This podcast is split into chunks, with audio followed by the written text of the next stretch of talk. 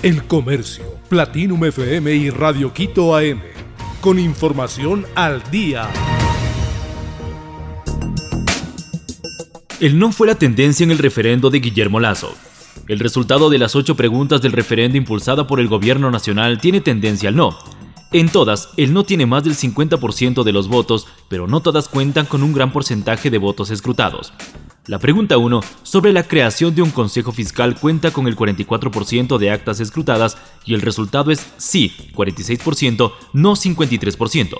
Otro caso es la segunda pregunta sobre la extradición, tiene el 31.15% de las actas escrutadas, de igual forma el no completa el 60% y el sí el 40%. Partido Social Cristiano pierde alcaldía de Guayaquil tras 31 años. Con el triunfo del candidato correísta Aquiles Álvarez se pone fin a 31 años de hegemonía del Partido Social Cristiano en la alcaldía de Guayaquil. Procesado en 94% de actas este lunes 6 de febrero, Álvarez es el virtual ganador de la carrera, le lleva más de 9 puntos de ventaja a Cintia Viteri, que buscaba la reelección. Y para hacer más oscuro el presente del Partido Social Cristiano, además perdió la prefectura del Guayas. La también correísta Marcela Guiñaga superó a Susana González, que aspiraba a la reelección. Terremotos en Turquía dejó a decenas de deportistas bajo los escombros. Decenas de deportistas turcos de disciplinas como el fútbol, voleibol y balonmano y lucha libre quedaron sepultados bajo los escombros de viviendas y hoteles tras el terremoto en ese país de 7.4 grados en escala de Richter.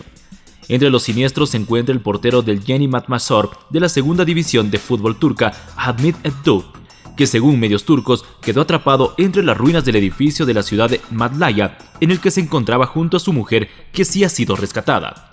También se desconoce la suerte de la mayoría de jugadores del equipo masculino de voleibol de esta ciudad. Aún no se han oficializado el número de heridos o muertos. Brighton resaltó la actuación de Pervis Estupiñán. El ecuatoriano Pervis Estupiñán se destaca en el Brighton, así lo dijo el DT italiano Roberto De Servi. En la última fecha de la Premier League, las Gaviotas lograron una victoria agónica contra el Bournemouth y Estupiñán volvió a ser determinante. Esta vez no fue por una asistencia sino por una jugada defensiva. A través de las redes sociales, el Breakdown compartió la acción que realizó Estupiñán para evitar un gol. Harry Styles se llevó el Grammy al álbum del año. Harry Styles se consolidó como el gran ganador de la noche en la categoría Álbum del Año por Harry's House en la edición 65 de los premios Grammy. El cantante británico consigue el galardón con su tercer disco como solista. Con la voz entrecortada agradeció el apoyo a su música y destacó el trabajo de sus productores Tyler Judson y Kit Carpon, que subieron al escenario con el artista. Este año 2023, Styles figuró en seis categorías: Mejor Álbum Vocal Pop, Álbum del Año, Grabación del Año con Atsy Watts, Canción del Año, Mejor Interpretación Pop y Mejor Video Musical por la misma canción. El Comercio, Platinum FM y Radio Quito AM. Con información al día.